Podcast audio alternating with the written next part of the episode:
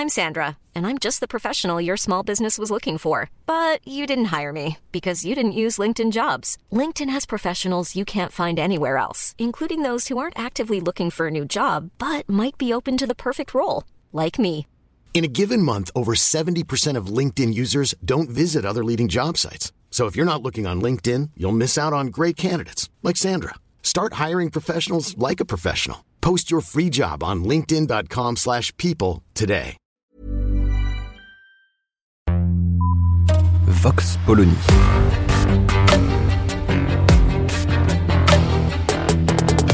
L'actualité vue par la directrice du magazine Marianne, Natacha Polony.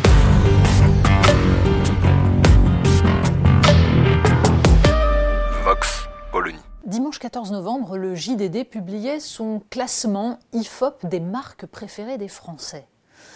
Et le fait est qu'un enseignement est à en tirer, c'est que tout ce qui relève de la grande distribution se porte très bien.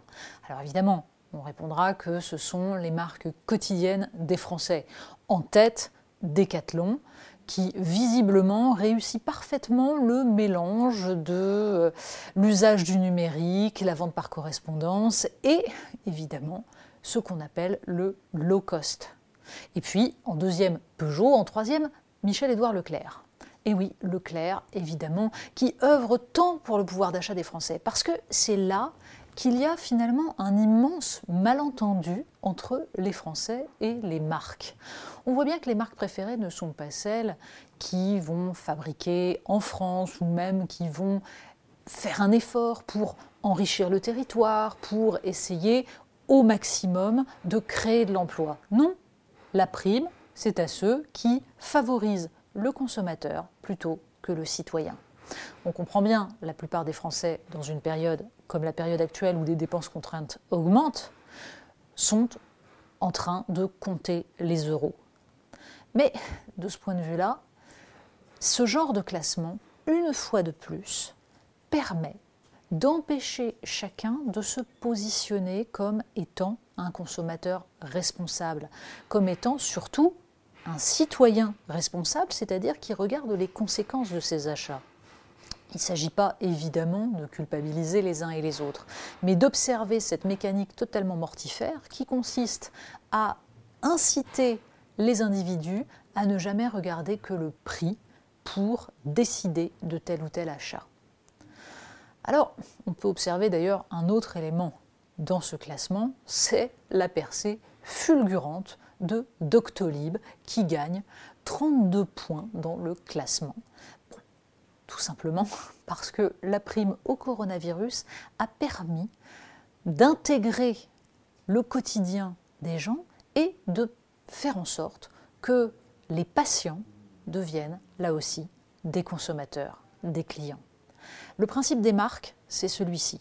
Bien sûr, rendre des services, se rendre indispensable en facilitant la vie des individus, mais sans jamais regarder l'ensemble du processus, c'est-à-dire la question de savoir si à long terme, on va peut-être modifier durablement les rapports des individus entre eux, déstructurer petit à petit la société. Le capitalisme de marque, dans sa logique du low cost et de la facilité, c'est la mort à coup sûr du lien social et de la structuration des sociétés. Vox Polony. Retrouvez tous les podcasts de Marianne sur les plateformes de streaming. Et puis les analyses, articles et entretiens de la rédaction sur marianne.net. Et surtout, n'hésitez pas à noter cet épisode et à nous laisser vos commentaires.